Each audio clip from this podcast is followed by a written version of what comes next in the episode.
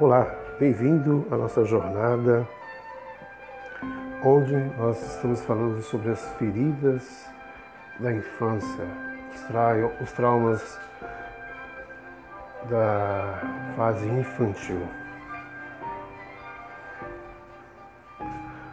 Sabemos que nessa jornada, já quarto encontro, estão tratando dos traumas e como esses traumas nos visitaram na infância e influenciaram a nossa saúde física, até mesmo mental. A infância é essa fase linda né, das construções mentais. E é, algumas pessoas perguntam quais os traumas de infância. Bom, sabemos os traumas de infância relacionados né, com as consequências dos traumas da infância. Né, o alcoolismo, relacionado à fase oral, distúrbios biológicos, neurológicos, a fase de transição né, do afeto da mãe e do pai, depressão crônica e transtornos de ansiedade, muito relacionado aos cinco traumas de infância, principalmente injustiça e rejeição, a questão também do fumar, que está relacionado à fase oral, é, quando a criança foi largada na escola, né, foi, passou por trauma de, de bullying ou para a juventude, adolescência, abuso de drogas ou às vezes morte precoce e todos os comportamentos de alto risco, como por exemplo a exposição a HIV e outras doenças sexualmente transmissíveis. Agora, tem algumas perguntas que, por exemplo, é como lembrar de traumas de infância.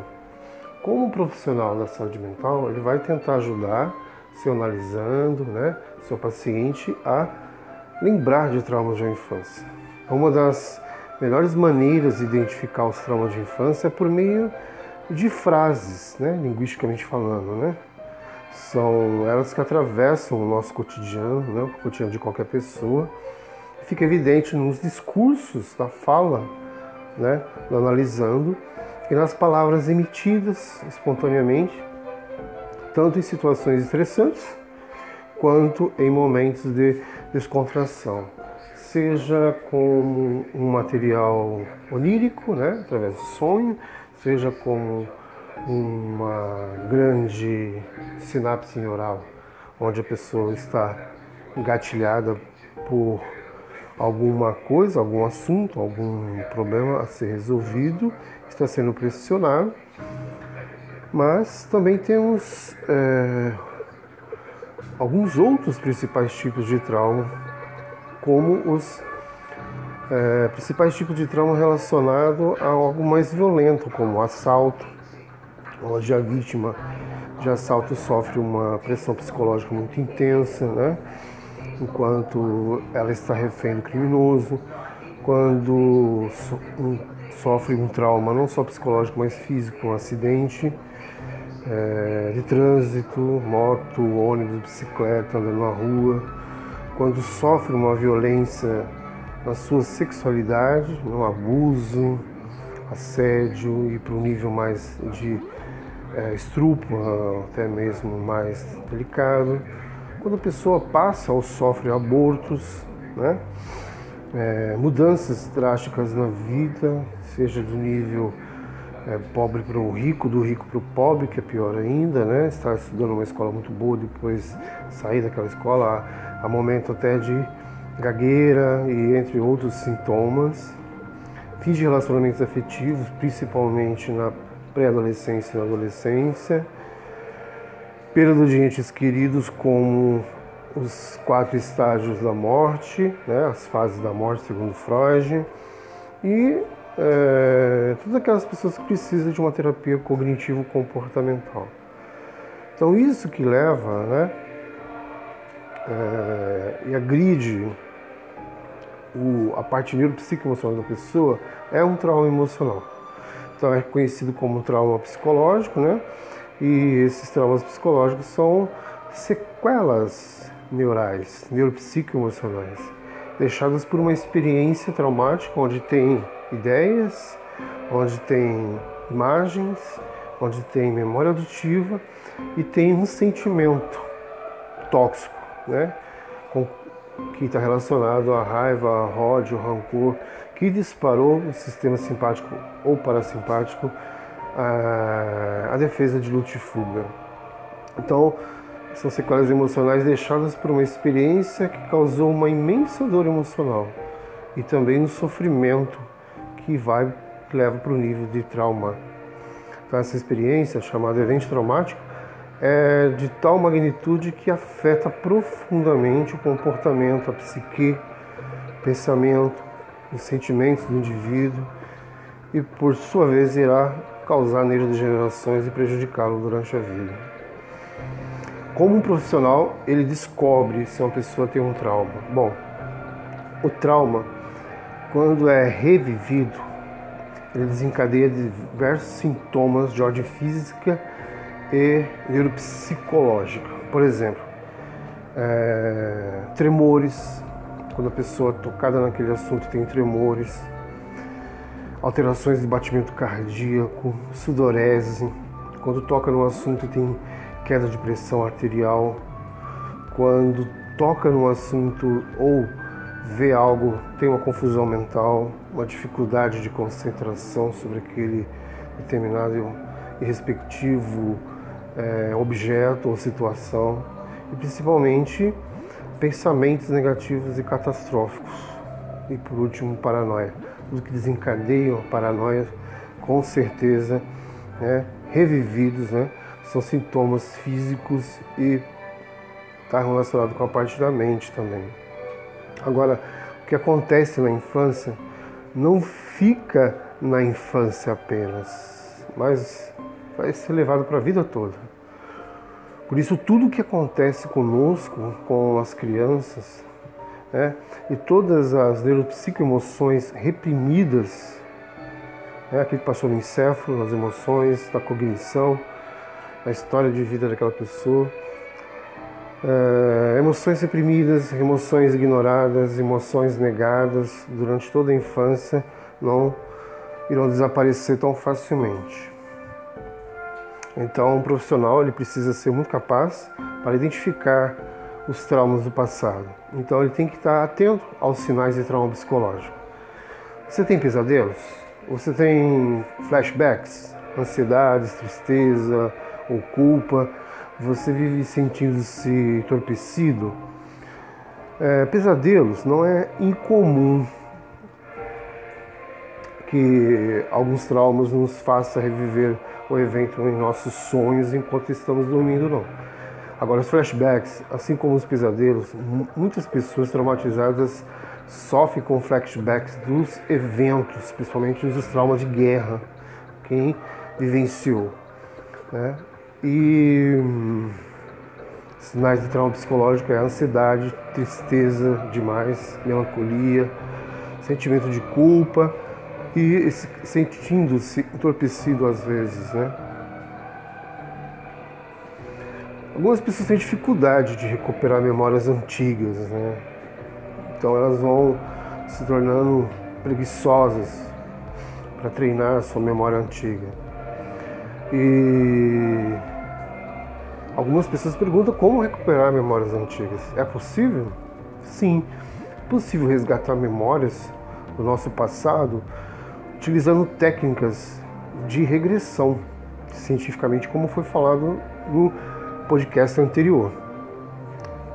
E com técnicas de regressão de idade, com a hipnose, por exemplo, a gente consegue é, é, reavivar aquele episódio com pensamentos, imagens né, e memórias é, com sentimentos tóxicos. Então a regressão de idade é útil né, como ferramenta da hipnoterapia para detalhar então as lembranças que a pessoa vai acessar né, estado alterado de consciência, porque tudo que aconteceu com aquela criança está na, na consciência mais profunda daquela pessoa. Então trazer a superfície da memória, a consciência, né, e fazer a pessoa lembrar de modo consciente é tarefa para as ferramentas da psicanálise.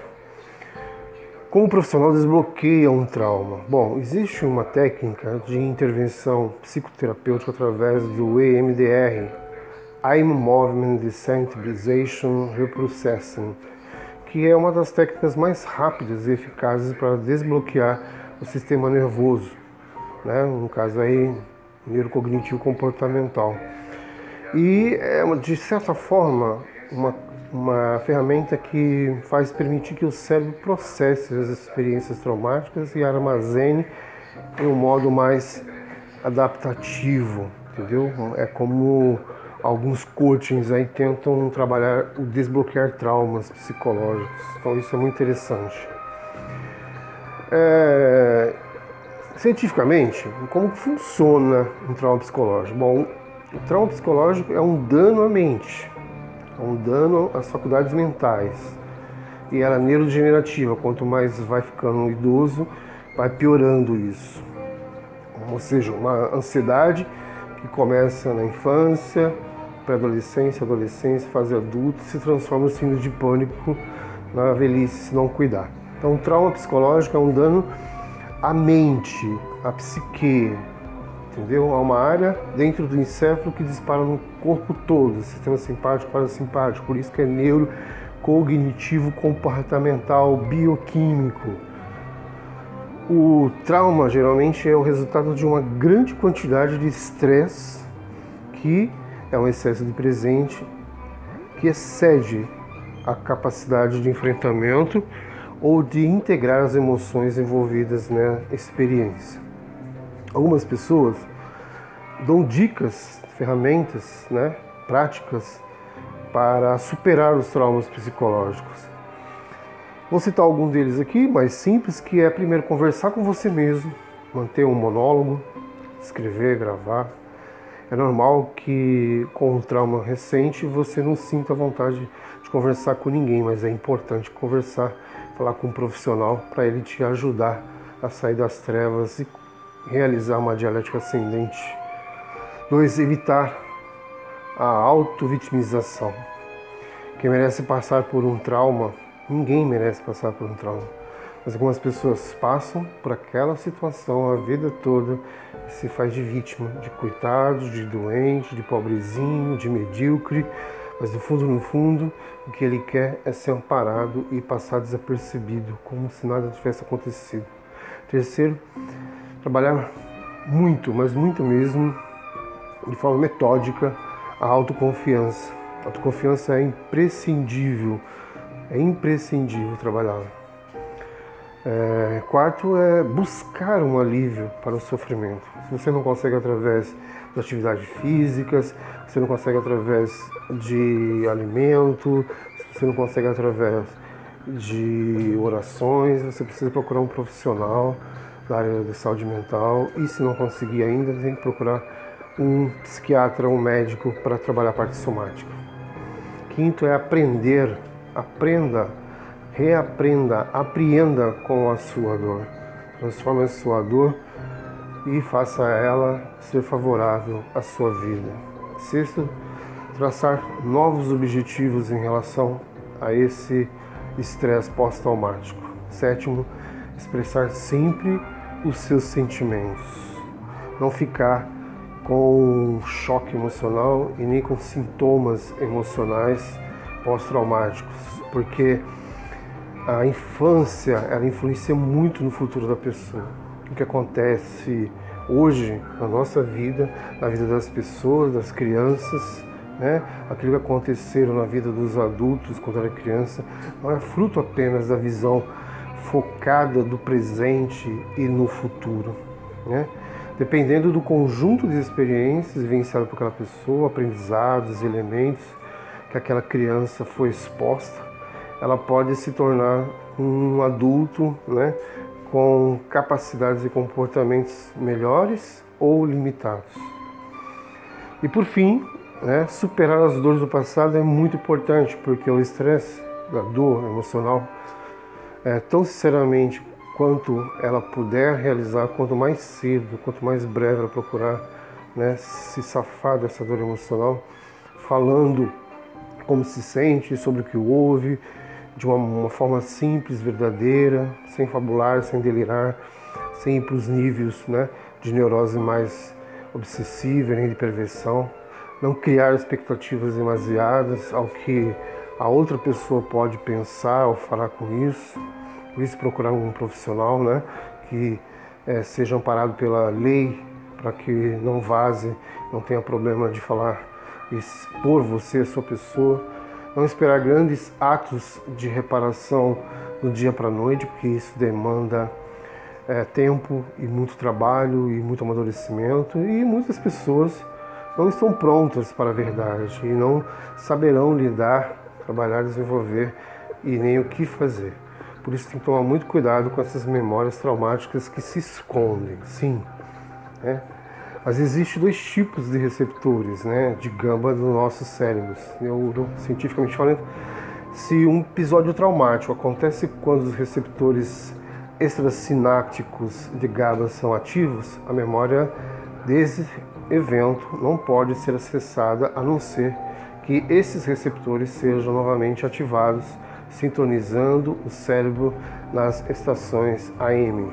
Então, restaurar a memória de um celular, restaurar a nossa memória, fazer com que a nossa memória trabalhe a nosso favor, não superlotar a nossa memória real e desbloquear memórias é muito importante. O que, que é o desbloquear memórias? A ferramenta utilizada para desbloquear memórias é você fazer, usar e abusar, né? A terapia de conversa focada em traumas para recuperar memórias reprimidas, recalcadas. O processo é demorado para algumas pessoas, mas é, você pode falar das coisas que você viveu e as sensações que teve, ajuda que você precisou e não teve, é, a sua autossuperação, né? É, as situações que teve ajuda ou não, as que teve ajuda a liberar as emoções escondidas na sua mente e que foram aos poucos, lentamente ou rapidamente. Então, o profissional né, irá é, ouvir você falando dos seus problemas atuais do passado e irá fazer uma ressignificação. É possível superar um trauma? Quando o assunto é trauma, esquecer provavelmente o fim mais improvável, se a pessoa acomodar, se for preguiçosa e não der importância. Por isso, o processo de cura é necessário. No caso das doenças relacionadas a esse tipo de situação, passa por uma espécie de reinterpretação das memórias ligadas ao evento traumático. É importante investigar, analisar e ser muito meticuloso, mas nem só na superação do evento traumático se encerra o tratamento. Então, é, muitas pessoas falam, ah, hoje eu estou com o psicológico abalado, né? Então essa pessoa está dizendo que está emocionalmente desequilibrada, está apresentando alterações de humor constantes e está é, perdendo o controle, mesmo diante de certas situações rotineiras, bobas, né? Desequilíbrio emocional está é, no nível é, de caracterização pelas alterações, do transtorno de humor. E tá muito fácil, né? A pessoa sair do eixo, sair do controle diante de acontecimentos negativos e imprevistos. Por isso, tem que tomar muito cuidado, porque os traumas emocionais influenciam nossa vida. A ansiedade, o medo, a segurança e até transtornos psicológicos, neuropsíquicos, cognitivos, comportamentais são algumas consequências. Com isso, todos nós, seres humanos, sofremos com traumas e devemos acostumar a ter dificuldade para conviver em sociedade, mas superando à medida que vai se relacionando, se socializando, apresentando baixa autoestima e agressividade, mas também superando essas dificuldades que estão é, ajudando-nos a resgatar os traumas lá da infância que não foram trabalhados, não foram superados. Um grande abraço, esse é a nossos traumas de infância as abordagens da neurociência cognitivo-comportamental, da psicanálise e das ciências da saúde da mente. Um grande abraço e bem-vindo à nossa jornada dos feridas emocionais.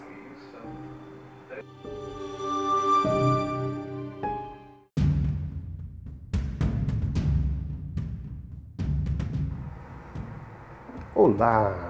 Seja bem-vindo ao meu podcast.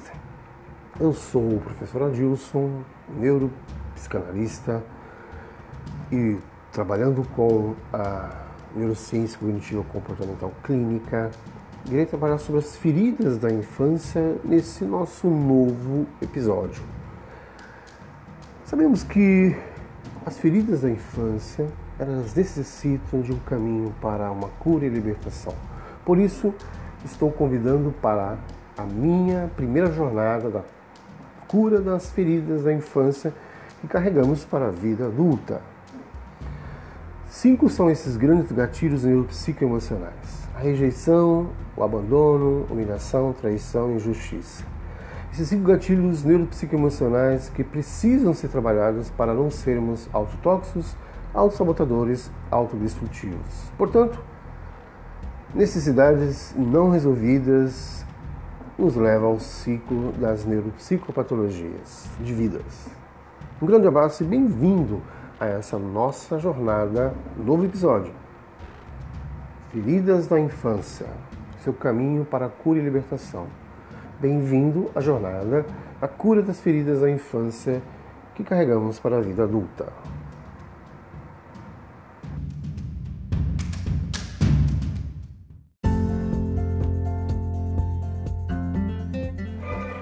Olá, seja muito bem-vindo à nossa maratona, à nossa jornada no podcast sobre os traumas da infância. Hoje ele falar sobre as 10 doenças psicológicas que mais afetam o mundo pós-moderno no tempo de pandemia. Esse mundo globalizado, se revolucionando tecnologicamente cada dia mais, tudo passou a ser correria, competitividade, lucro, capitalismo e o estresse estampou nas pessoas a nova cara da pós-modernidade líquida cada vez mais exposta a algum tipo de doença psicológica ou neurobioquímica, leve ou crônica, psicopatológica ou patológica clínica medicinal. E foi pensando nisto que tudo que iniciei nas jornadas formativas no Instagram e podcast, desde o tempo de pandemia, do 2020, e vocês podem conferir tanto no Instagram quanto no podcast, é, vocês podem conferir então hoje nesse podcast quais são as 10 doenças psicológicas que estão afetando milhões de pessoas no mundo com essa pandemia viral, biológica e política. Sabemos que os traumas de infância eles acompanham os traumas da adolescência, os traumas da vida adulta e depois os traumas da velhice, quem chega lá. Então são quatro fases os traumas da infância até uma neurodegeneração. Bom, a princípio, um dos famosos é, traumas, síndromes, disfunções é o toque, transtorno obsessivo compulsivo. Esse é o da lista no nosso número 1. Um. Depois vem o transtorno bipolar, confundido muito com é, personalidade, personalidade limítrofe. Terceiro, o transtorno de ansiedade social, mais comum, não é a fobia social, mas o transtorno de ansiedade social, de não se socializar, de fazer algo perante a sociedade e não ter uma saúde e um equilíbrio psicológico é, como inteligência e equilíbrio de forma natural, normal. Quarto, anorexia, anorexia nervosa, para comer mais ou para não comer. 5. A depressão clínica, que é já um estágio muito profundo da depressão. Sexto, a esquizofrenia, que já é uma psicose e precisa de um diagnóstico psiquiátrico.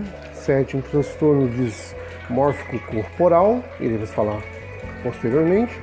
Oitavo, transtorno de personalidade borderline, mais comum entre é, os adolescentes para a fase adulta antes da velhice e nono, o estresse pós-traumático relacionado a um acidente, a uma fatalidade, uma sobrevivência, uma experiência de quase morte, entre outras. E a última, que é a depressão pós-parto, muito comum com as gestantes. Todos nós já ouvimos falar na palavra UTI, Unidade de Terapia Intensiva, mais aplicada a socorros médicos e para alguns socorros psicológicos. Sabemos que hoje na atualidade, 2021, março, temos aí o problema do Covid-19 já quase no Brasil, fechando para é, 300 mil mortos. Covid-19, fase 1. Covid-19 com infecção viral, fase 2. E Covid-19 com uma síndrome respiratória de doença crônica, fase 3. Ou seja, é necessário, quando está nesse nível 3, de Covid-19, ou seja, uma infecção viral com síndrome respiratória de doença crônica, seja pelo Covid, seja para qual for as causas, né, tem que ser levado ao UTI, onde será feita uma bateria de exames, onde será feito então aí os protocolos é, éticos e profissionais de atendimento clínico e terapêutico para a cura e reversão dessa doença. Quando nós temos no campo da psicologia, da saúde mental, a ansiedade, a depressão, o estresse, que são os principais, a ansiedade ela transforma-se num transtorno neurobioquímico, como o excesso de futuro, famoso EF, e gera uma síndrome de pânico e neurodegeneração até chegar na fase adulta e na velhice. A depressão considerado um transtorno neurobioquímico com excesso de passado, ele vai gerar na fase adulta e na velhice uma síndrome de abandono e neurodegeneração.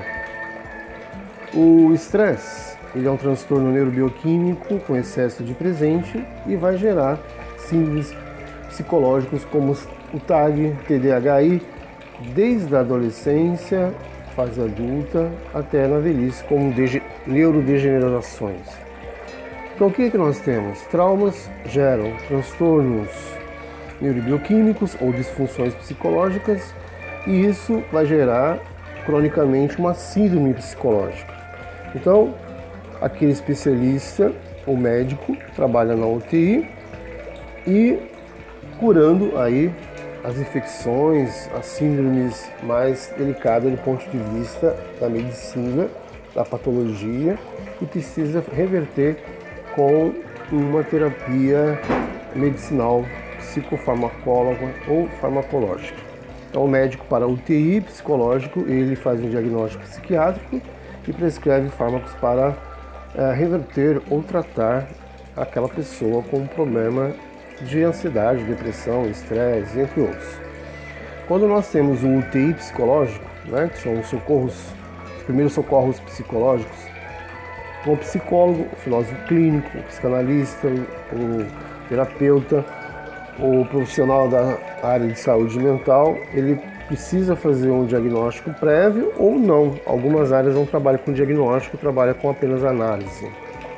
Então nós temos aí, então, esse panorama onde temos essas 10 mais conhecidas doenças que afetam no mundo pós-moderno líquido.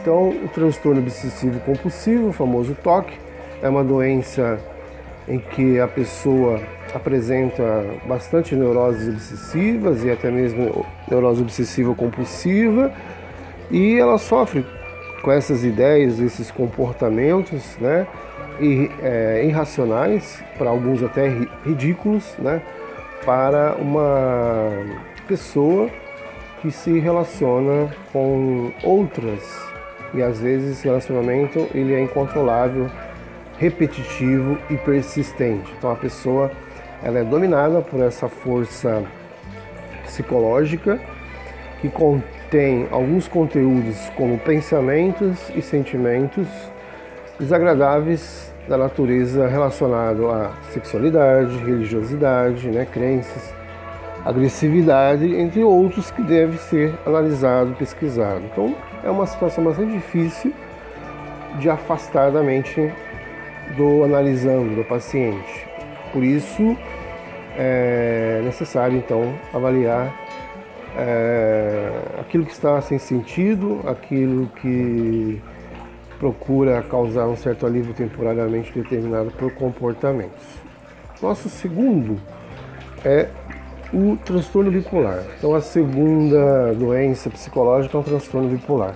O transtorno bipolar ele é conhecido como um distúrbio bipolar, que é uma doença que tem uma característica é, com episódios repetitivos né, e alternados de mania e depressão. A pessoa tem mania e tem depressão. Então, uma pessoa com transtorno bipolar, ela apresenta essa característica de mania e depressão está sujeita a episódios de extrema alegria, né? de muita euforia e um humor excessivamente elevado, que chamamos de mania. E isso nos leva a episódios de transtorno de humor, às vezes baixo e às vezes desesperado, como no caso de depressão. Então, apresenta-se alguns episódios que podemos dizer é, que possa levar a uma pior, né? E é comum que a pessoa passe por períodos de normalidade.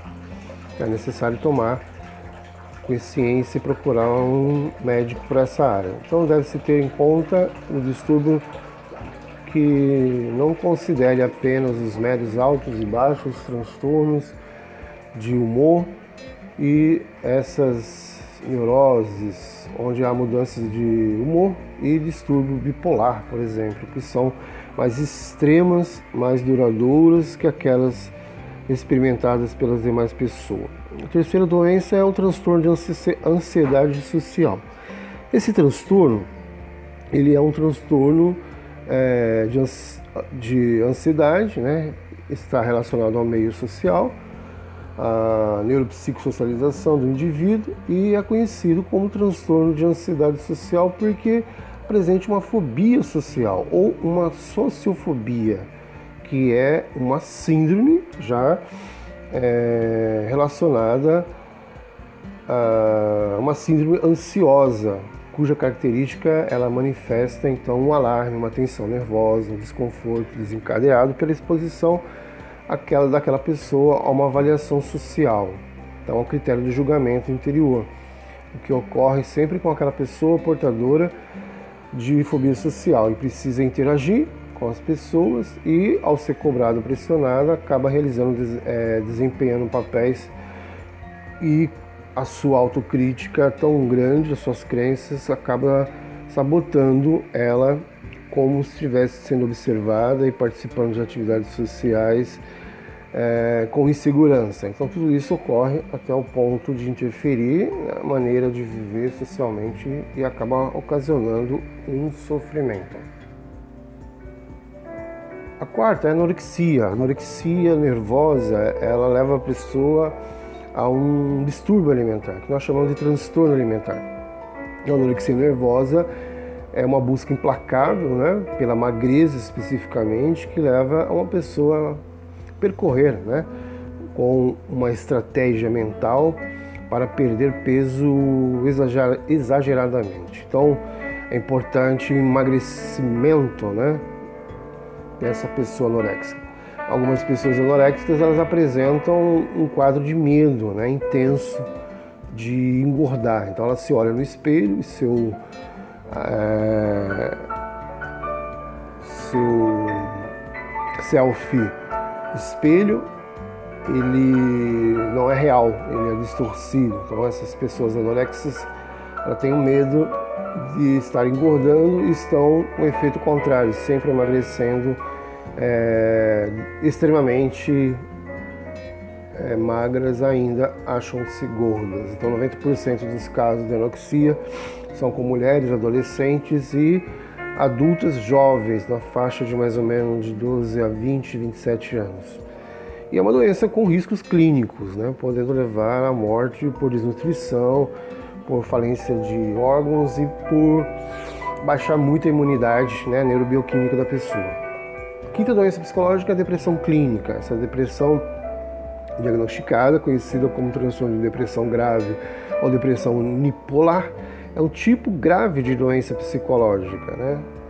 Então aí nós temos um quadro clínico psicológico, quadro clínico psiquiátrico e essa pessoa é considerada clinicamente deprimida quando sem explicação apresenta um tipo de comportamento com esse sentimento de vazio, de neurose angústia perda da autoestima, sempre com autoestima baixa e absolutamente não tem esperança de felicidade. Então sabemos que algumas pessoas com esse transtorno é, relatam não sentir absolutamente nada pela vida, é como se o seu corpo, sua mente estivesse vazios. Então a neurose obsessiva compulsiva de angústia muito profunda. Sexto, a esquizofrenia, já uma psicose apresentada pela pessoa e a pessoa é dita como aquela que sofre, é, por exemplo, uma pessoa ela é dita sofrer de uma esquizofrenia quando ela existe uma irregularidade no discernimento ou na expressão de certas coisas que estão ao seu redor. Quando uma pessoa sofre dessa doença, esquizofrenia, ela não tem discernimento sobre o que é real e o virtual, por exemplo. Ela vê o famoso amigo oculto durante a vida toda, né?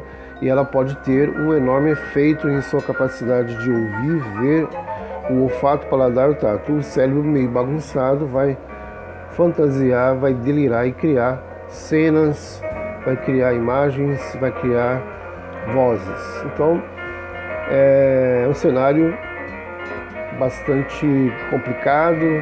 São casos bem piores de psicopatologias que geram uma psicose e pode resultar em uma desilusão peculiar, como alucinações, delírios de ordem emocional e de ordem afetivo, crítica e uma fala meio arrastada, seguida com uma enorme quantidade de disfunção social. É bem perceptível e o nível de esquizofrenia tem que ser cuidado, tratado com terapia psiquiátrica, medicinal e acompanhamento de profissional da área de saúde, porque varia de uma pessoa para outra os quadros e os tipos, as manias e os delírios. Então, existe aqueles que têm episódios psicóticos, em seguida, um curto tempo, continuam com suas vidas praticamente normais, são aqueles que usam já de drogas, né?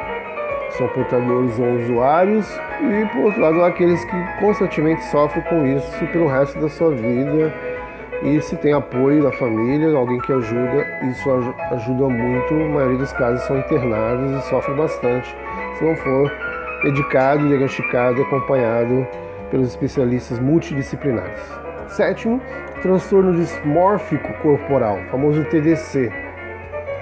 Sabemos que é, bastante pessoas ricas, milionárias, bastante tristes, né, querem mudar principalmente a intervenção plástica extrema de sua pessoa. Mas, ao contrário de outros casos de distúrbios psicológicos, a síndrome do corpo dismorfia é, se caracteriza principalmente por afetar a percepção que a pessoa, o paciente, tem da própria imagem corporal e leva essa pessoa a ter preocupações irracionais sobre defeitos, às vezes não visíveis e são imaginários alguma parte do seu corpo. Então essa percepção distorcida pode ser totalmente falsa, imaginária, né, fabulada pela sua mente, é, com seu neurônio espelho, ou estar baseada em alterações sutis de aparência, com aquelas questões né, de resultado de reação exagerada a respeito de sua aparência física. E há, então aí um grande aspecto com é, importantes prejuízos no funcionamento pessoal, familiar, social e profissional. Então, acomete mais frequentemente o sexo feminino e inicia-se geralmente na adolescência. Portanto, os pais têm que tomar muito cuidado com essa imagem distorcida que tem no neurônio espelho, selfie espelho na adolescência. Oitavo, o transtorno de personalidade borderline, muito comum hoje nos adolescentes. As pessoas com essa doença, transtorno borderline, são indivíduos instáveis em suas emoções e muito impulsivos. Com isso, há esforços incríveis, muito impulsivos, e esses esforços incríveis para evitar o principal abandono até, até chegar certas tentativas de suicídio. Tem é, rompantes de raiva é, internalizado inadequadamente. Essas pessoas elas sempre estão preocupadas com o que ocorre à sua volta e as pessoas à sua volta são consideradas sempre ótimas por essa pessoa, mas frente a recusas tornam-se péssimas rapidamente, sendo desconsideradas as qualidades anteriormente valorizadas. Então, costuma-se apresentar uma hiperreatividade afetiva e um desequilíbrio neuropsico-hormonal em que as situações boas são ótimas ou excelentes e as ruins ou desfavoráveis são péssimas ou catastróficas. Esse síndrome de borderline ou para alguns uma personalidade limítrofe. Nono e penúltimo é o estresse pós-traumático. O estresse pós-traumático, que é também conhecido como PTSD, é muito comum em soldados que atacam é, o seu cérebro mediante os combates. Né? Então, muito comum com os soldados que acabam de retornar da guerra. Então, o transtorno de estresse pós-traumático ele acontece quando se vivencia um trauma emocional de grande magnitude, como por exemplo a sobrevivência de uma catástrofe, a sobrevivência de um acidente onde ocorreu bastante mortes. Então esses traumas incluem guerras catastróficas naturais, agressões físicas, a violência do estupro, assaltos e séries acidentais gravíssimas. E a pessoa tem recordações com muita aflição, incluindo imagens e pensamentos do trauma vivenciado. Então, apresenta-se aí sonhos amedrontadores, também pode ocorrer e o indivíduo pode agir ou sentir como se o evento traumático estivesse ocorrendo novamente naquelas situações, muito presente, por exemplo, no pensamento onírico, nos seus pesadelos e na sua poluição noturna para alguns durante o sono. Necessária análise investigativa. A última depressão pós-parto, muito comum, a depressão pós-parto, também conhecida como PPD, é um tipo de depressão clínica que ocorre principalmente em mulheres logo após o parto e há sintomas de PPD que pode variar de uma pessoa para outra e pode incluir cansaço, estresse, irritabilidade, insônia, choro inexplicável, falta de libido e perda de apetite. Portanto, deve ser investigado clinicamente. Esses então foram os nossos transtornos bioquímicos com excesso de futuro, passado, presente, com uma infecção neurobiopsico emocional, gerando aí uma síndrome que na fase da adolescência se agrava mais, na fase adulta piora e na fase da velhice causa uma neurodegeneração. Seja bem-vindo à nossa jornada dos traumas de infância, as feridas emocionais da infância. Nosso podcast.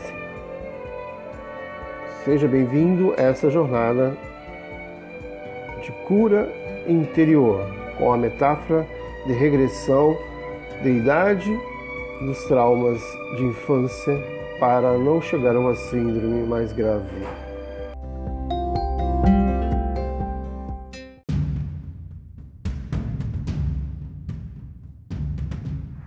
Olá, seja mais uma vez bem-vindo à nossa jornada Autofé, Autoajuda ou Autoajuda e Fé. Bom, nesse nosso próximo podcast, vamos iniciar o que nós podemos falar sobre trauma e superação, já que estamos falando nesse podcast sobre exato, esse exato momento sobre as feridas emocionais da infância, são os traumas infantis. Então, como esses traumas possam ser superados, como esses traumas devem ser superados. O que a ciência da mente, a psicologia experimental, o que é a neurociência, a ciência é, da cognição e do comportamento e o que a espiritualidade pode e deve nos ensinar. Então, neste podcast, iremos ver que no século XXI há um poder, um poder que, se for proporcionado pelos recursos da biotecnologia, dentro do ponto de vista é, na prevenção e tratamento de doenças, nós temos aí então algo que nos surpreende a todos os dias no campo da ciência.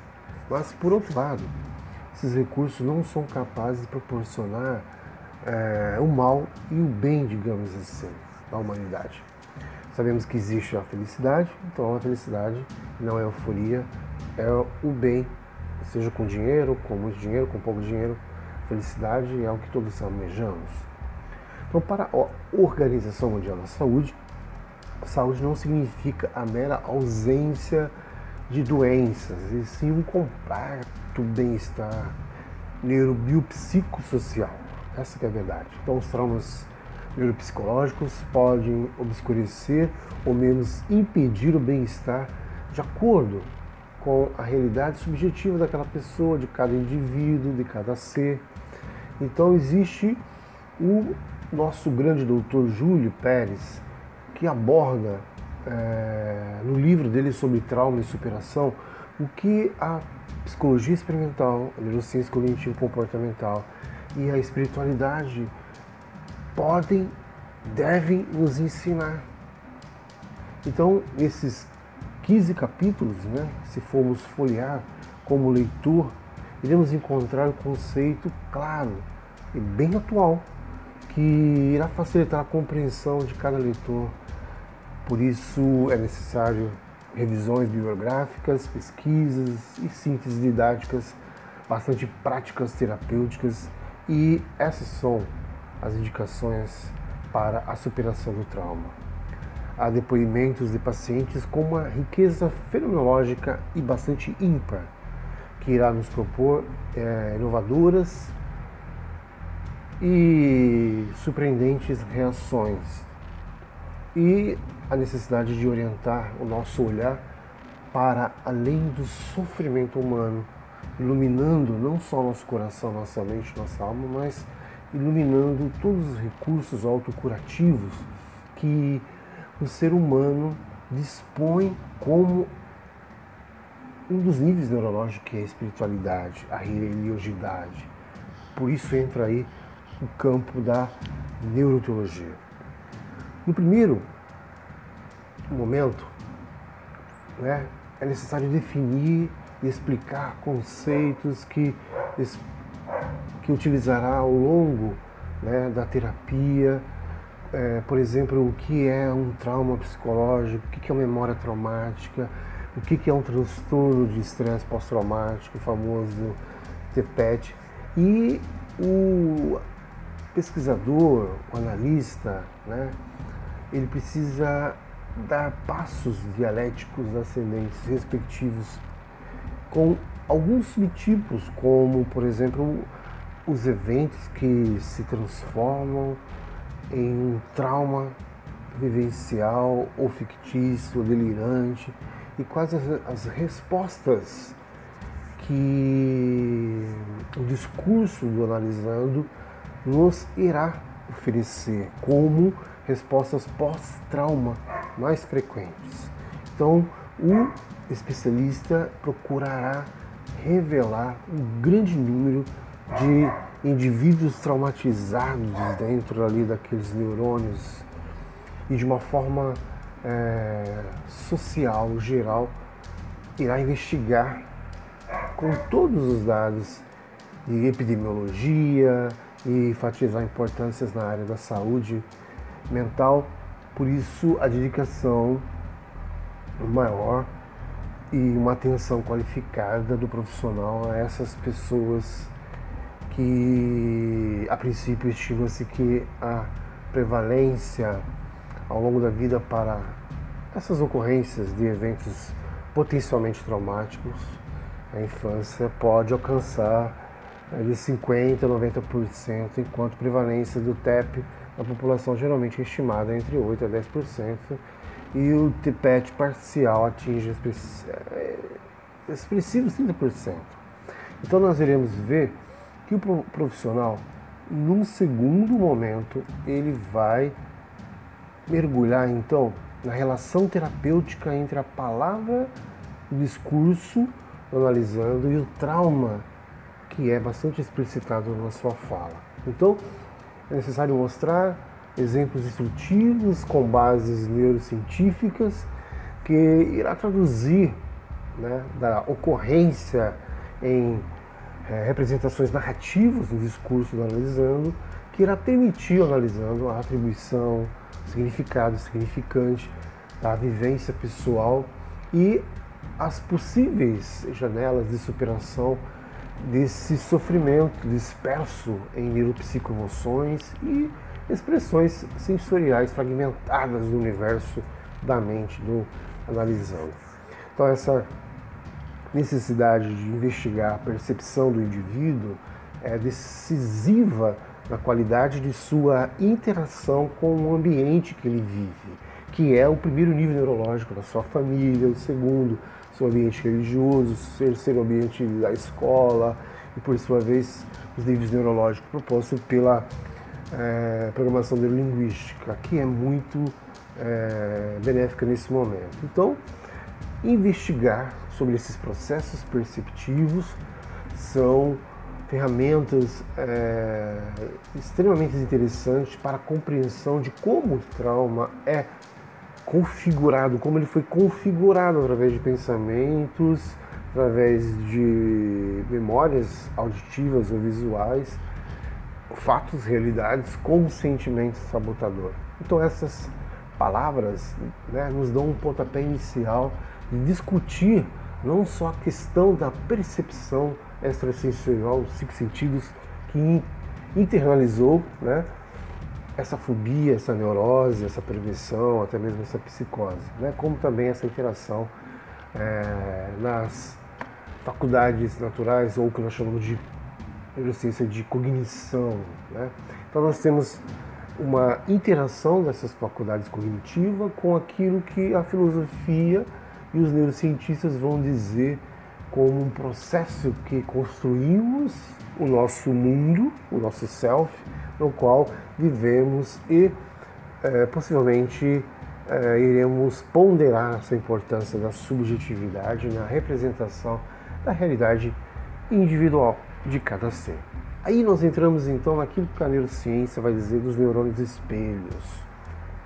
Então, esse olhar e essa superação, né, que os neurônios espelhos nos mostram um olhar e uma superação com este subtítulo né, exposto com clareza é, e essas funções né, dentre, dentre os quais os neurônios recém-descobertos pela neurociência e a sua relação com a neuropsicoterapia frente à vivência traumática termina com bons resultados e uma cura satisfatória. Então, é necessário observar que a vivência traumática está intimamente relacionada não só com o evento em si, mas também com a subjetividade do indivíduo. Então, no quinto momento, nós temos que discutir a interação entre personalidade, a pessoa, se ela já passou né, pela experiências dos 24, 27, 29 anos dentro da teoria da personalidade, já tem uma personalidade formada, e o seu trauma. Aí então, né, o profissional irá abordar os elementos constituintes deste corpo neuropsicoemocional, seu desenvolvimento, as suas limitações, os enfoques puramente neurobioquímicos presentes nas emoções e os desafios dentre os fatos empíricos que é, o discurso do Alisandro vão sugerindo, né, através de sua mente onírica, através de sua mente encefálica, através do seu cérebro, que não são sinônimos, mas indicam o valor terapêutico é, de uma neuropsicoterapia sem dogmas dentro da neuroteologia clínica ou dentro da neurociência cognitiva comportamental, neurociência clínica. Então, no sexto momento, nós vamos tentar fazer o paciente dar a volta por cima, virar o jogo. Então aí eu quero dizer que o profissional tem que ressaltar o significado significante e o valor da resiliência para a vida daquele indivíduo, independente de sua idade e sua fase de vida. Isso pode e deve ser aprendido de uma forma que venha a ser desenvolvido com recursos é, neuropsicoobjetivos, né? Então, nós temos que discutir, conversar, pertinência, o diálogo é, entre a coragem e não coragem do paciente, o medo, se é uma neurose obsessiva compulsiva, uma neurose de angústia, uma neurose nervosa, se é uma neurose já com grau de ansiedade muito elevado. Então, é necessário explicar o diálogo aí para iluminar a problemática do self da pessoa. Então, dessa forma, a neuropsicoeducação, a forma didática e fundamentada do analista ou neurocientista ou do psicoterapeuta, é necessário dar passos para uma dialética ascendente rumo à aplicação de uma abordagem apropriada à superação desses traumas neuropsicoemocionais ou traumas psicológicos, popularmente falando.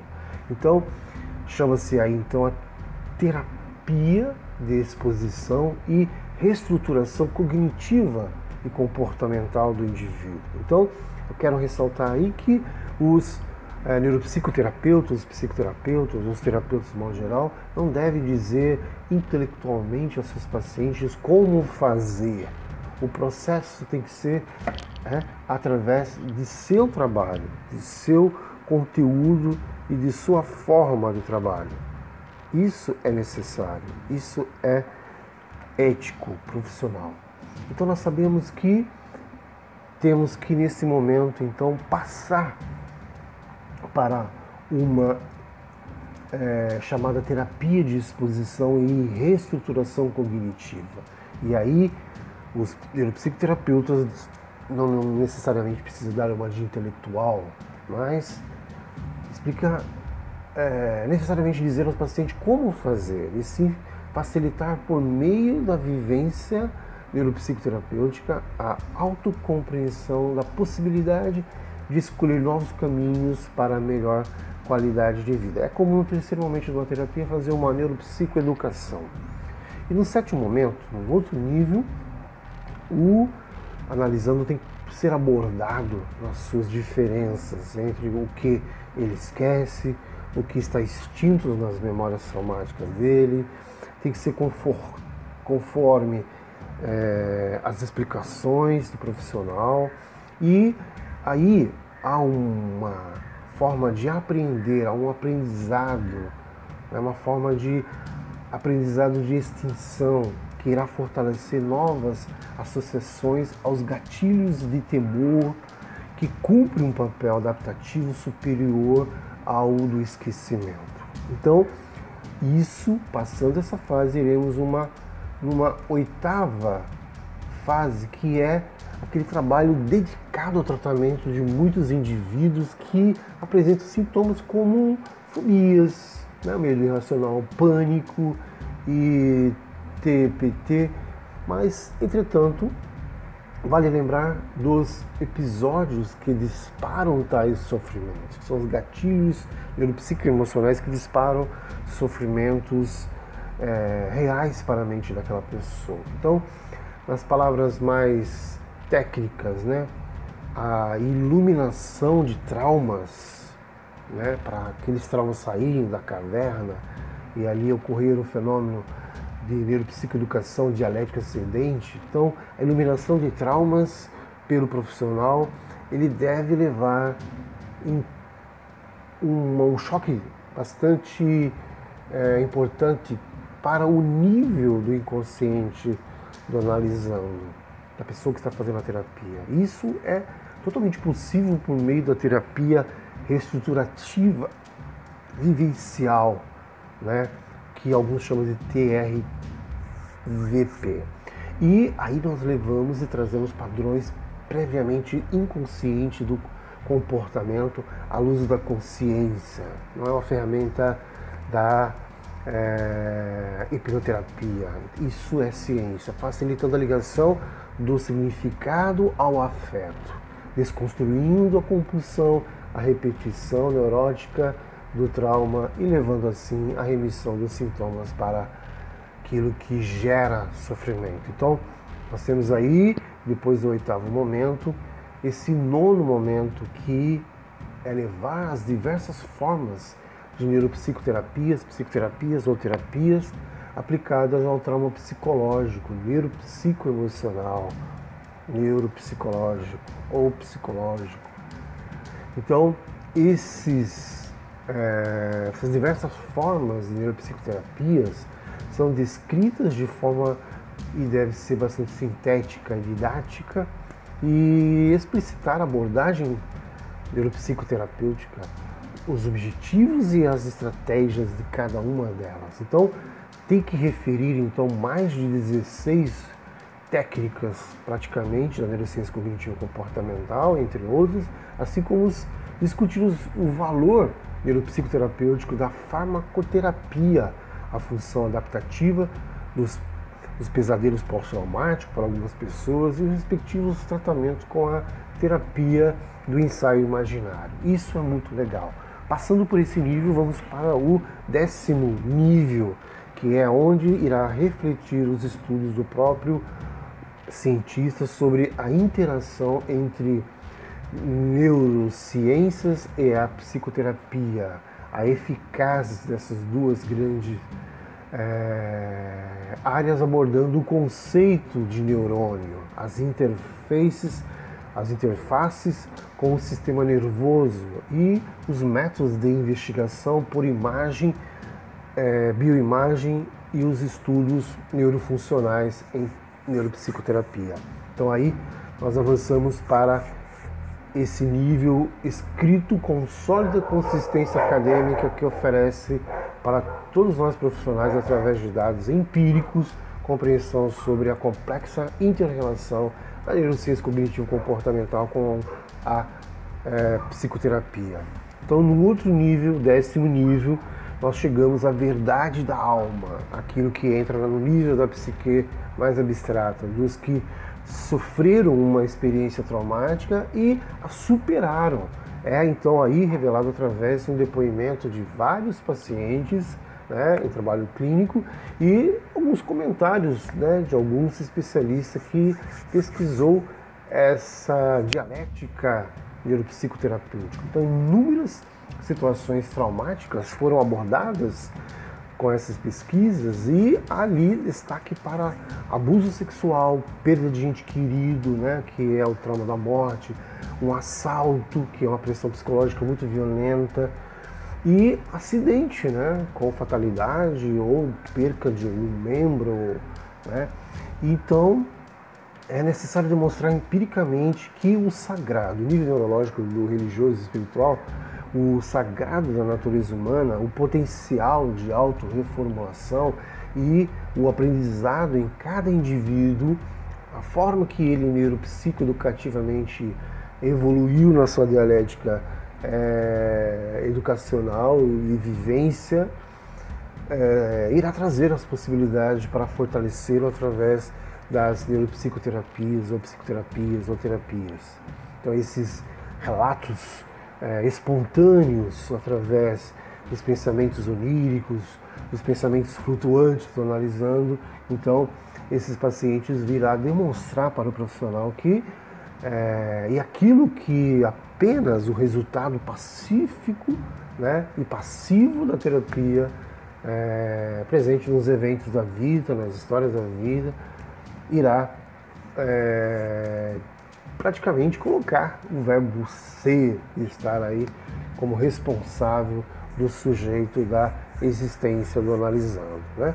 No décimo segundo momento, é necessário dedicar a importância da pessoa, do terapeuta na função dessa cura, sendo que aí o cientista, o pesquisador, vai intitular de A Terapia é o Terapeuta. Então, enquanto o psicólogo atua nas áreas clínica e hospitalar, né, a psicologia experimental, científica, e na docência universitária, pesquisando e aprofundando mais, né, vou endossar aqui então a íntegra esses escritos que as pesquisas nos falam sobre a relevância da segurança interior do neuropsicoterapeuta ou do terapeuta.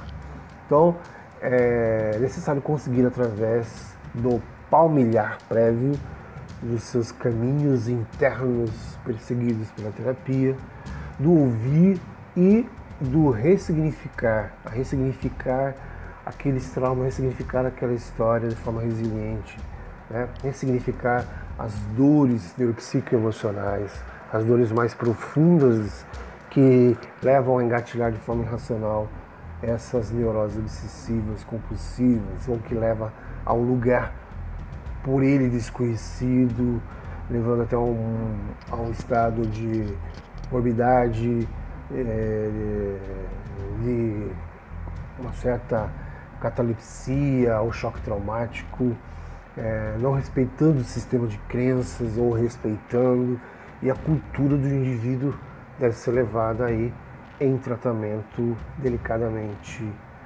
Então, aí sim podemos passar para o outro nível, o décimo terceiro, que é abordar a interrelação entre religiosidade, espiritualidade e saúde mental, com base em publicações científicas, com base na epistemologia científica, nós podemos escrever então na história desse paciente um brilhante resumo sobre a religião, religiosidade, as religiões comparadas, uma história de religião, uma neurologia, escrever a religiosidade que ele pertenceu, que transformou, que está a sua espiritualidade como fonte de resiliência.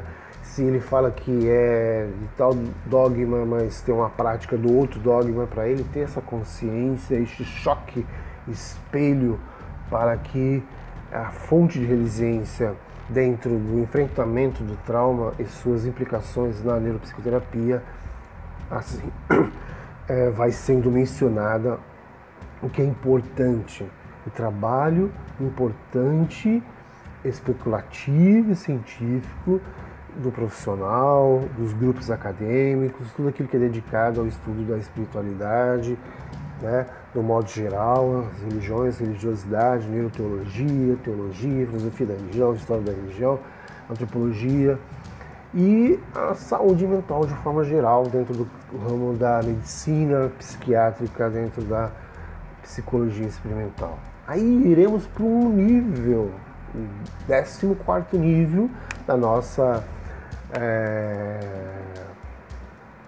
neuropsicoterapia, onde o profissional irá abordar com muita profundidade né, as raízes mais profundas que estão a questão do bem-estar e da felicidade daquele analisando. O que fez durante a vida dele, de uma forma de regressão de idade, conversando através de seus é, pensamentos flutuantes, o que encorajou e o que encoraja, né? assim como aquilo que encorajou Abraão Lincoln, né? nos referindo à maioria das pessoas, que é, é tão somente ser feliz quanto resolver ser feliz. Né? Então, aí estamos diante daquilo que fundamenta através de pesquisas é, epidemiológicas, né, dentro daquilo que a imunidade neurobioquímica e a natureza do sofrimento e da felicidade transcende o evento em si. E se dinheiro tem, se dinheiro é poder e se dinheiro, poder e fama não ajudam as pessoas a serem mais felizes, o desenvolvimento do caráter, das virtudes pode fazê-lo e deve fazê-lo. Não é para muitos, não é para todos, é somente para os melhores. E aí entramos então no 15 nível, né, que é o profissional explanando sobre a cultura da paz e a responsabilidade de cada um de nós, seres humanos, na construção de um mundo menos traumatizante. Né? Explicar para o paciente por que a herança genética competitiva ancestral né, é altamente e é desnecessária e é através é, de dados empíricos que se demonstra como ensinar a nossa genética o caminho do bem.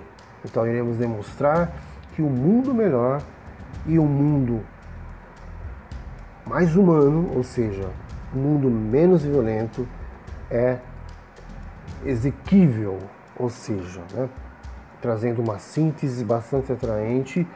Levantamos então esse conjunto de informações sobre o trauma neuropsicológico e, o, e os processos factíveis de superação com profundidade e clareza dentro da neurociência cognitiva comportamental, utilizando a psicologia experimental e usando né, os fármacos e as terapias que necessitamos. Então devemos e devemos considerar uma leitura bastante importante e necessária, é, não só para os profissionais da saúde mental, mas também para todos que atravessam eventos dolorosos com potencial traumático. Espero que esse podcast sobre trauma e superação possa entrar na sua mente, no seu coração. Espero que você, da área da psicologia, da área da neurociência e na área da espiritualidade, não necessariamente da neuroteologia, da neurociência cognitivo comportamental, da psicologia experimental, mas você, simples e pobre mortal profissional da área de saúde ou de saúde mental ou não, procure esses eventos dolorosos com potencial traumático, procure descobrir esses gatilhos traumáticos que desde a infância estão sempre vindo no seu presente, transformando a sua mente numa mente mais problemática e impotente. Quero que você entenda que esse nosso podcast tem um patrocínio espetacular da Anchor e que esse patrocínio necessita que você participe dele, apenas ouvindo com clareza, participe deste nosso grande provedor que é essa plataforma Anchor, essa plataforma que nos dá uma sustentabilidade, essa plataforma que está nos apoiando, essa plataforma que está nos ajudando para que possamos trabalhar assim para a divulgação de material científico, técnico, de uma forma que não seja tão acadêmica, tão a nível, né, mais é, de redução, mas que não perca a seriedade dos trabalhos sobre trauma e superação dos traumas de infância. Bem-vindo à nossa jornada da auto, auto, auto ajuda e fé com apoio dos nossos aplicativos da Anchor, o apoio da empresa Anchor. Um grande abraço, seja bem-vindo compartilhe. Se você é um profissional, se esses dados técnicos aqui te ajudou a aprofundar, a melhorar, tirar algumas dúvidas sobre trauma e superação, então compartilhe, escreva e envie para a gente. Né? Entra lá no nosso Instagram, no nosso Telegram, entre lá, autoajuda e fé no Instagram ou no outro Instagram, doutor adilson.neuropsicanalista. Agradeço desde já o apoio, a ajuda e o patrocínio da Anchor, a empresa desse aplicativo que nos fornece um trabalho de boa qualidade sobre essa forma de divulgar o nosso trabalho, nossas pesquisas, como um audiobook, como uma palestra áudio é, cognitiva e para estudar a qualquer momento, fazendo download, baixando aí para onde você quiser através da plataforma Spotify e seja bem-vindo então. Agradeço a equipe da Anchor que nos ajuda nessa caminhada para desenvolver o trabalho. Seja bem-vindo à plataforma, ao aplicativo, ao site da Anchor. Seja bem-vindo e compartilhe, envie para as pessoas que possam também utilizar esse aplicativo Anchor, compartilhe, envie para as pessoas que possam também fazer conteúdos e publicar conteúdos para que possamos, de uma forma de estudo até profissional, monetizando e aí com apoios e propagandas e publicidades, como a nossa querida Anchor faz com o nosso trabalho. Um grande abraço, até o próximo evento da nossa autoajuda e fé. Essa grande jornada que nos oferece nesse momento agora sobre os traumas da infância, as dores psicoemocionais da nossa fase infantil, que leva agora na fase adulta, com a ajuda de profissionais, a um trauma superado, com gatilhos não neuropsicoemocionais, apenas mais neuropsicológico, neurocientífico e com espiritualidade nível neurológico que não deve ser desprezado nas nossas abordagens de neurologia e neurociência cognitiva comportamental. Grande abraço e esse tema, trauma e superação, o que a psicologia, a neurociência e a espiritualidade nos ensinou através desses níveis de abordagem, de trabalho, de tratamento, devemos então aí ao grande trabalho da Ana Catarina Araújo Elias, que fez um trabalho excelente. Grande abraço para você, Ana. Continue com seu trabalho e graças a essa equipe fantástica da Anchor, que tem aí a predisposição de nos ceder o espaço nas plataformas digitais para divulgar esse trabalho de forma resumida, sintética e breve. Um grande abraço a todos vocês e até o nosso próximo podcast na jornada da Autoajuda e Fé.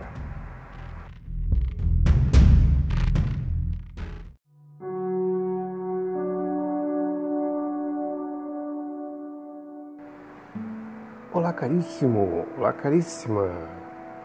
Seja bem-vindo a esse momento no qual eu humildemente peço a sua atenção para que você possa nos ajudar a divulgar, para que você possa nos ajudar a espalhar para mais pessoas e elas fazerem a sua autoanálise, fazer a sua autoajuda, deixar o autossabotador, aquele monstrinho interior que chamamos de trauma na fase infantil, a não mais nos prejudicar através de gatilhos neuropsicoemocionais, onde as nossas faculdades mentais acabam não tendo o desenvolvimento satisfatório 100% que nós necessitamos, nós precisamos por dormir bem, para alimentar bem, para ter uma vida razoavelmente ou não.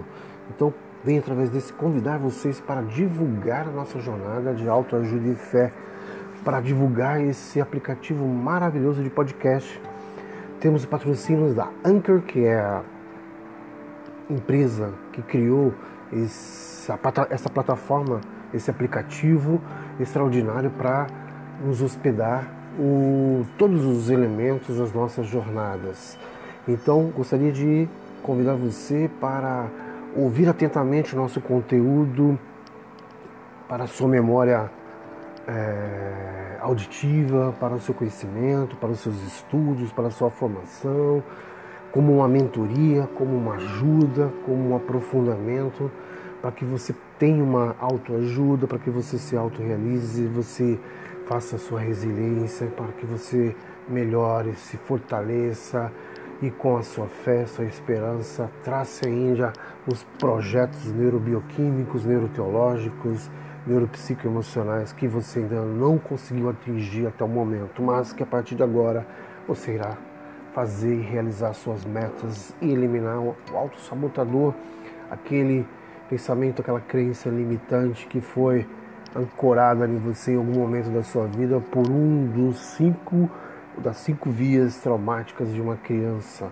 Gostaria que você pudesse nos ajudar a divulgar divulgar o, a plataforma desse podcast, que é o nosso grande benfeitor e nosso patrocínio.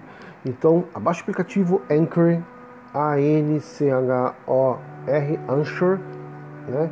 Abaixe o aplicativo Anchor, acesse com o Google né, a, a, o site da Anchor e também você coloque lá né, o seu audiobook, as suas palestras, suas aulas, a sua é, experiência de vida, grave ali os seus dilemas, grave ali as suas colaborações para que outras pessoas possam ouvir, ser ajudada e ser melhorada por você. Então venho aqui pedir encarecidamente que você divulgue essa plataforma, né? É,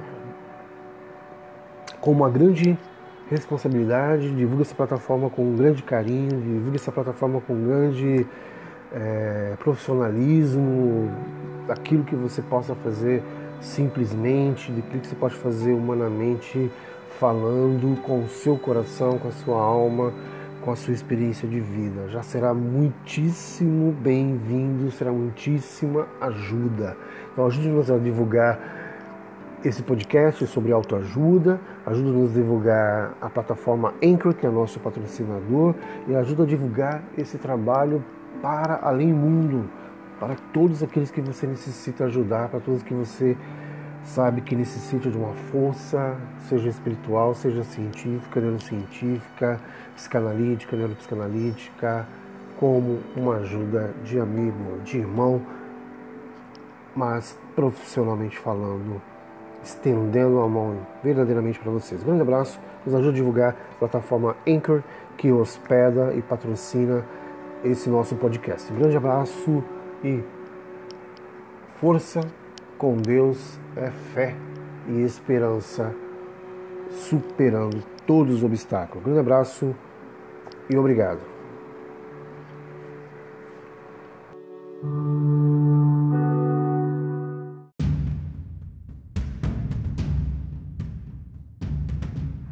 Olá, seja mais uma vez bem-vindo à nossa jornada Auto-Fé, Autoajuda ou autoajuda e fé. Bom, nesse nosso próximo podcast, vamos iniciar o que nós podemos falar sobre trauma e superação, já que estamos falando nesse podcast sobre exato, esse exato momento sobre as feridas emocionais da infância, são os traumas infantis. Então, como esses traumas possam ser superados, como esses traumas devem ser superados. O que a ciência da mente, a psicologia experimental, o que é a neurociência, a ciência é, cognição e do comportamento e o que a espiritualidade pode e deve nos ensinar. Então, neste podcast, iremos ver que no século XXI há um poder um poder que, se for proporcionado pelos recursos da biotecnologia, dentro do ponto de vista é, na prevenção e tratamento de doenças, nós temos aí então algo que nos surpreende a todos os dias no campo da ciência. Mas, por outro lado, esses recursos não são capazes de proporcionar é, o mal e o bem, digamos assim, da humanidade. Sabemos que existe a felicidade, então a felicidade não é euforia, é o bem, seja com dinheiro, com muito dinheiro, com pouco dinheiro. Felicidade é o que todos almejamos. Então, para a Organização Mundial da Saúde, saúde não significa a mera ausência de doenças, e sim um completo bem-estar neurobiopsicossocial. Essa é a verdade. Então, os traumas neuropsicológicos podem obscurecer ou menos impedir o bem-estar de acordo com a realidade subjetiva daquela pessoa, de cada indivíduo, de cada ser. Então existe o nosso grande doutor Júlio Pérez, que aborda é, no livro dele sobre trauma e superação o que a psicologia experimental, a neurociência cognitivo comportamental e a espiritualidade podem, devem nos ensinar. Então, esses 15 capítulos, né, se formos folhear como leitor, iremos encontrar um conceito claro e bem atual que irá facilitar a compreensão de cada leitor. Por isso é necessário revisões bibliográficas, pesquisas e síntese didáticas bastante práticas terapêuticas e essas são as indicações para a superação do trauma.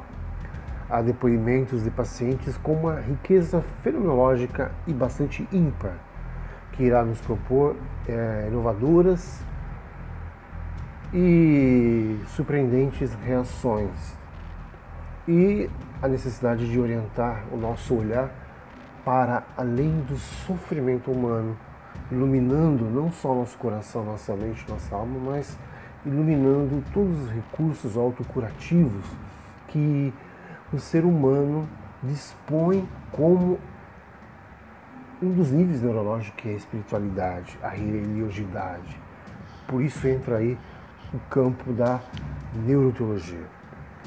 No primeiro momento, né, é necessário definir e explicar conceitos que, que utilizará ao longo né, da terapia.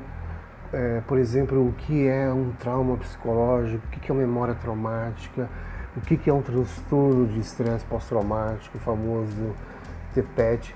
E o pesquisador, o analista, né, ele precisa dar passos dialéticos ascendentes respectivos com alguns subtipos, como, por exemplo, os eventos que se transformam em um trauma vivencial ou fictício, ou delirante, e quais as, as respostas que o discurso do analisando nos irá oferecer como respostas pós-trauma mais frequentes.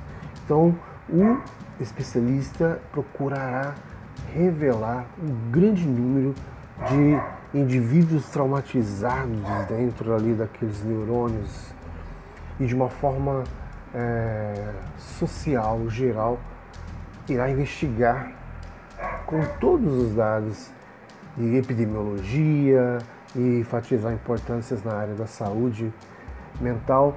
Por isso, a dedicação maior e uma atenção qualificada do profissional a essas pessoas que, a princípio, estima-se que a prevalência ao longo da vida para essas ocorrências de eventos potencialmente traumáticos na infância pode alcançar eh, de 50% a 90%, enquanto prevalência do TEP na população geralmente é estimada entre 8% a 10%, e o TPET parcial atinge eh, expressivos 30%.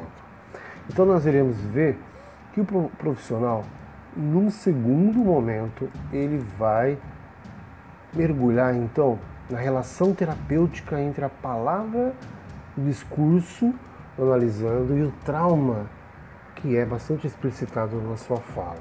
Então, é necessário mostrar exemplos instrutivos com bases neurocientíficas que irá traduzir né, da ocorrência em é, representações narrativas do discurso do analisando, que irá permitir analisando a atribuição, significado significante da vivência pessoal e as possíveis janelas de superação desse sofrimento disperso em neuropsicoemoções e expressões sensoriais fragmentadas do universo da mente do analisando.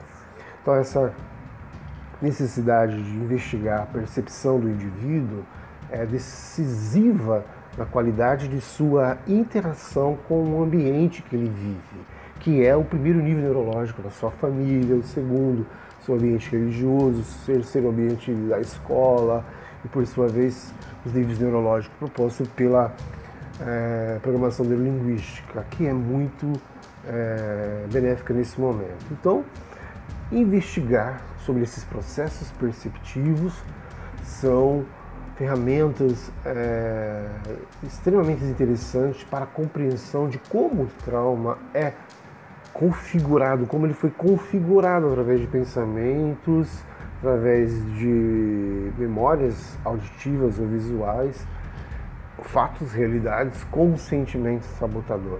Então essas palavras né, nos dão um pontapé inicial de discutir não só a questão da percepção extrasensorial, os cinco sentidos, que internalizou né, essa fobia, essa neurose, essa prevenção, até mesmo essa psicose, né, como também essa interação é, nas faculdades naturais ou o que nós chamamos de neurociência de cognição.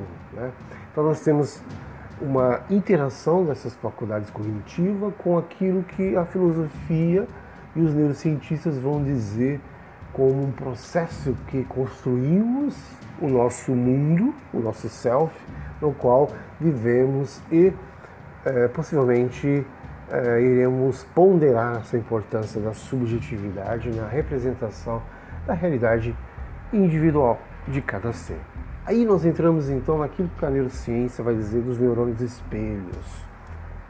Então, esse olhar e essa superação, né, que os neurônios espelhos nos mostram um olhar e uma superação com este subtítulo né, exposto com clareza é, e essas funções né, dentre, dentre os quais os neurônios recém-descobertos pela neurociência e a sua relação com a neuropsicoterapia frente à vivência traumática termina com bons resultados e uma cura satisfatória. Então, é necessário observar que a vivência traumática está intimamente relacionada não só com o evento em si, mas também com a subjetividade do indivíduo. Então, no quinto momento, nós temos que discutir a interação entre personalidade, a pessoa, se ela já passou né, pela experiências dos 24, 27, 29 anos dentro da teoria da personalidade, já tem uma personalidade formada, e o seu trauma. Aí então, né, o profissional irá abordar os elementos constituintes deste corpo neuropsicoemocional seu desenvolvimento, as suas limitações, os enfoques puramente neurobioquímicos presentes nas emoções e os desafios dentre os fatos empíricos que é, o discurso do analisando vão sugerindo né, através de sua mente onírica, através de sua mente encefálica, através do seu cérebro, que não são sinônimos, mas indicam o valor terapêutico é, de uma neuropsicoterapia sem dogmas dentro da neuroteologia clínica ou dentro da neurociência cognitiva comportamental, neurociência clínica. Então, no sexto momento, nós vamos tentar fazer o paciente dar a volta por cima, virar o jogo. Então aí eu quero dizer que o profissional tem que ressaltar o significado significante e o valor da resiliência para a vida daquele indivíduo, independente de sua idade e sua fase de vida. Isso pode e deve ser aprendido de uma forma que venha a ser desenvolvido com recursos é, neuropsicoobjetivos. Né?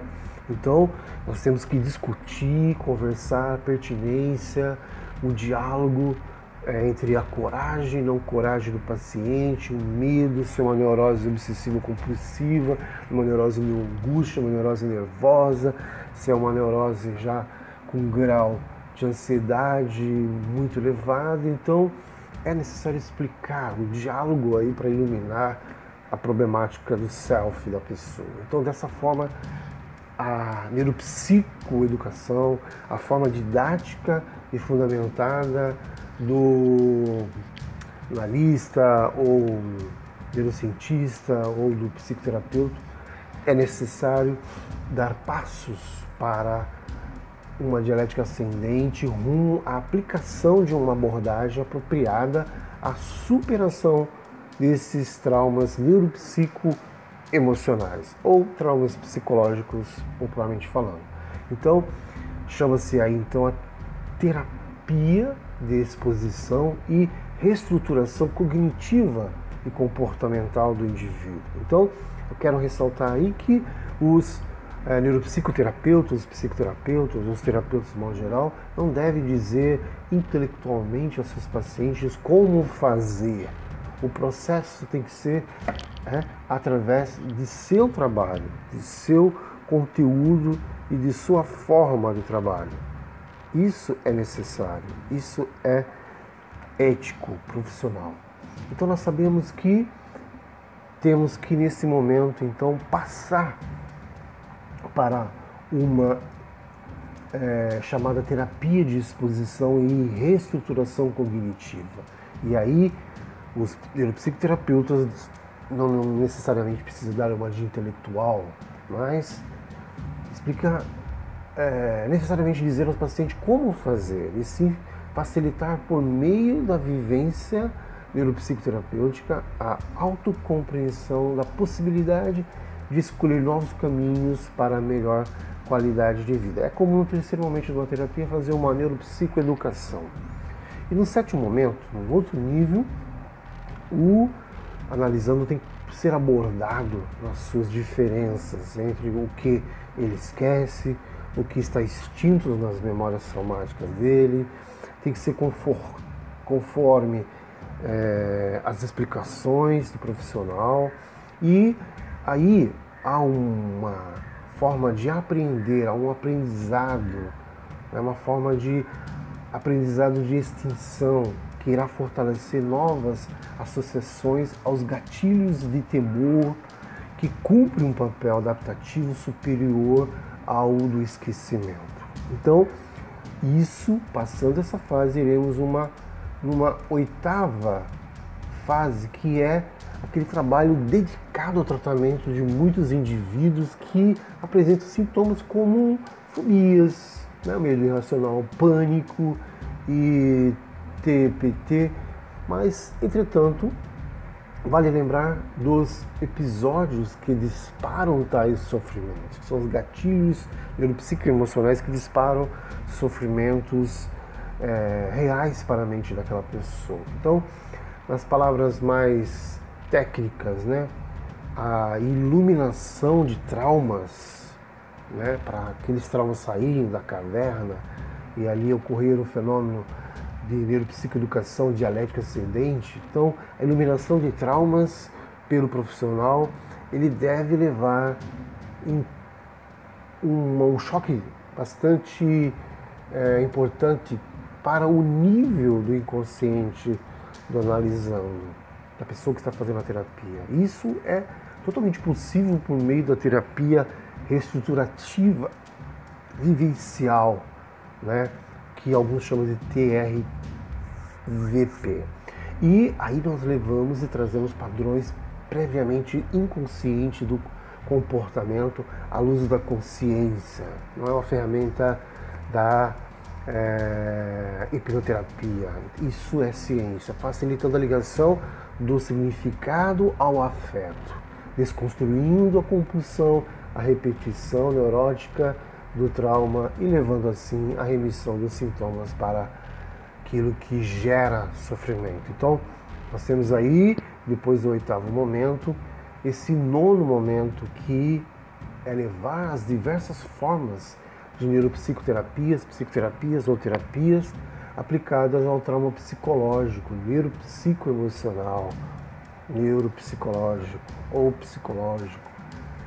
Então, esses, é, essas diversas formas de neuropsicoterapias são descritas de forma e deve ser bastante sintética e didática e explicitar a abordagem neuropsicoterapêutica os objetivos e as estratégias de cada uma delas. Então, tem que referir então mais de 16 técnicas praticamente da neurociência cognitiva comportamental, entre outros, assim como os, discutir os, o valor neuropsicoterapêutico da farmacoterapia, a função adaptativa dos, dos pesadelos pós-traumáticos para algumas pessoas e os respectivos tratamentos com a terapia do ensaio imaginário. Isso é muito legal.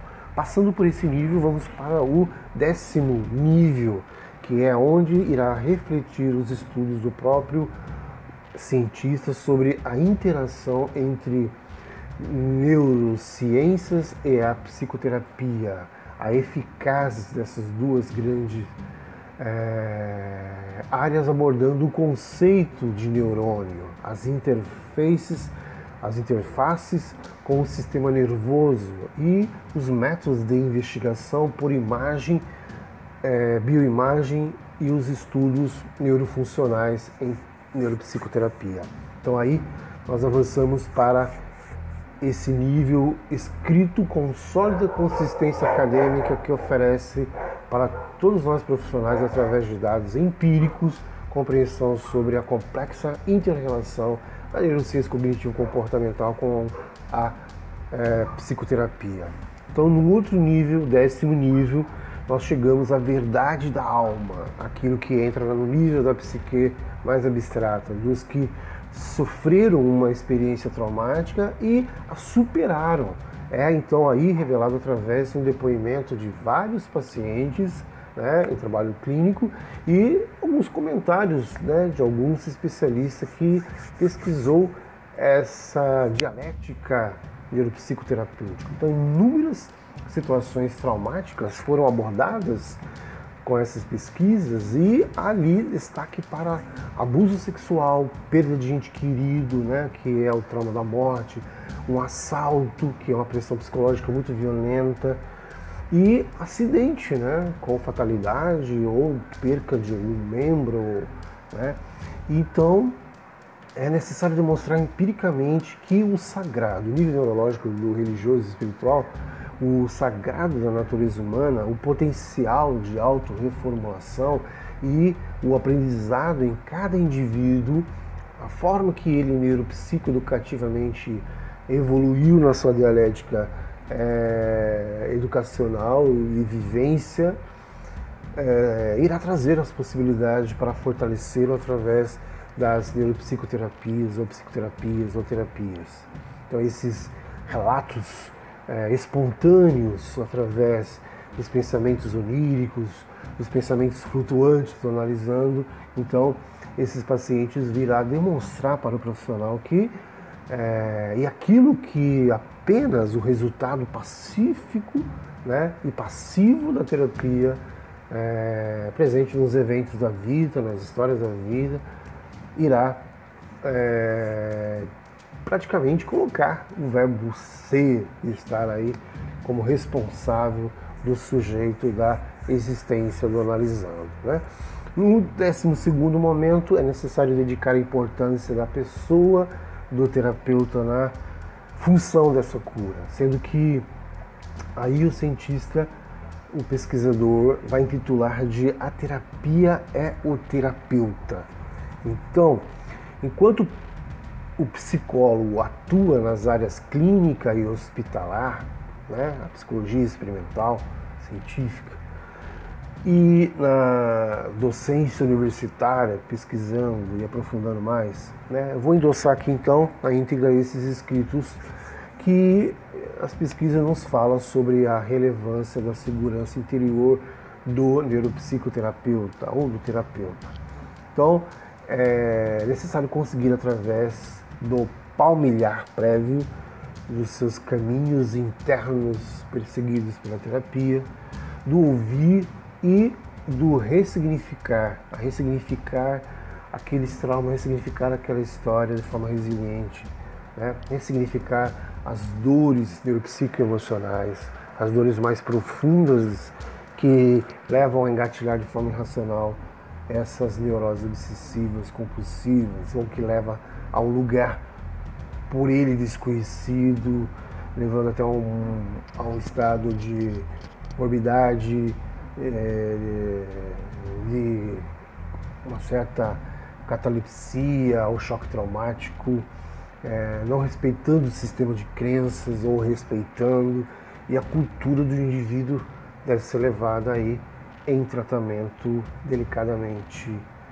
Então, aí sim podemos passar para o outro nível, o décimo terceiro, que é abordar a interrelação entre religiosidade, espiritualidade e saúde mental, com base em publicações científicas, com base na epistemologia científica, nós podemos escrever então na história desse paciente um brilhante resumo sobre a religião, religiosidade, as religiões comparadas, uma história de religião, uma neurologia, escrever a religiosidade que ele pertenceu, que transformou, que está a sua espiritualidade como fonte de resiliência.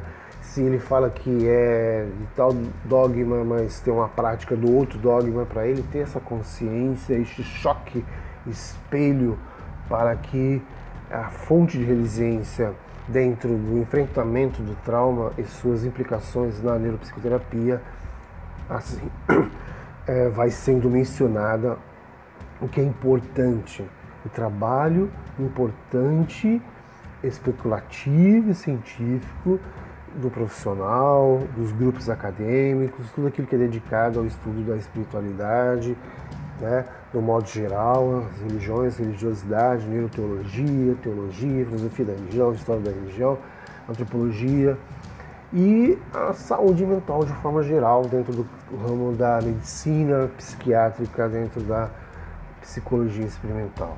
Aí iremos para um nível, o 14 nível da nossa é, neuropsicoterapia, onde o profissional irá abordar com muita profundidade né, as raízes mais profundas que estão a questão do bem-estar e da felicidade daquele analisando. O que fez durante a vida dele, de uma forma de regressão de idade, conversando através de seus é, pensamentos flutuantes, o que encorajou e o que encoraja, né? assim como aquilo que encorajou Abraão Lincoln, né? nos referindo à maioria das pessoas, que é, é tão somente ser feliz quanto resolver ser feliz. Né? Então, aí estamos diante daquilo que fundamenta através de pesquisas é, epidemiológicas, né, dentro daquilo que a imunidade neurobioquímica e a natureza do sofrimento e da felicidade transcende o evento em si. E se dinheiro tem, se dinheiro é poder e se dinheiro, poder e fama não ajudam as pessoas a serem mais felizes, o desenvolvimento do caráter, das virtudes pode fazê-lo e deve fazê-lo. Não é para muitos, não é para todos, é somente para os melhores. E aí entramos então no 15 nível, né, que é o profissional explanando sobre a cultura da paz e a responsabilidade de cada um de nós, seres humanos, na construção de um mundo menos traumatizante. Né? Explicar para o paciente por que a herança genética competitiva ancestral né, é altamente e é desnecessária e é através é, de dados empíricos que se demonstra como ensinar a nossa genética o caminho do bem. Então iremos demonstrar que o mundo melhor e o mundo mais humano, ou seja, um mundo menos violento, é exequível, ou seja, né, trazendo uma síntese bastante atraente, levantamos então esse conjunto de informações sobre o trauma neuropsicológico e, o, e os processos factíveis de superação com profundidade e clareza dentro da neurociência cognitiva comportamental, utilizando a psicologia experimental e usando né, os fármacos e as terapias que necessitamos. Então, devemos, e devemos considerar uma leitura bastante importante e necessária, é, não só para os profissionais da saúde mental, mas também para todos que atravessam eventos dolorosos com potencial traumático. Espero que esse podcast sobre trauma e superação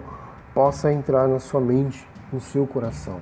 Espero que você, da área da psicologia, da área da neurociência e na área da espiritualidade, não necessariamente da neuroteologia, da neurociência cognitiva e comportamental, da psicologia experimental, mas você, simples e pobre mortal profissional da área de saúde ou de saúde mental ou não, Procure esses eventos dolorosos com potencial traumático, procure descobrir esses gatilhos traumáticos que desde a infância estão sempre vindo no seu presente, transformando a sua mente numa mente mais problemática e impotente. Quero que você entenda que esse nosso podcast tem um patrocínio espetacular da Anchor e que esse patrocínio necessita que você participe dele, apenas ouvindo com clareza, participe deste nosso grande provedor que é essa plataforma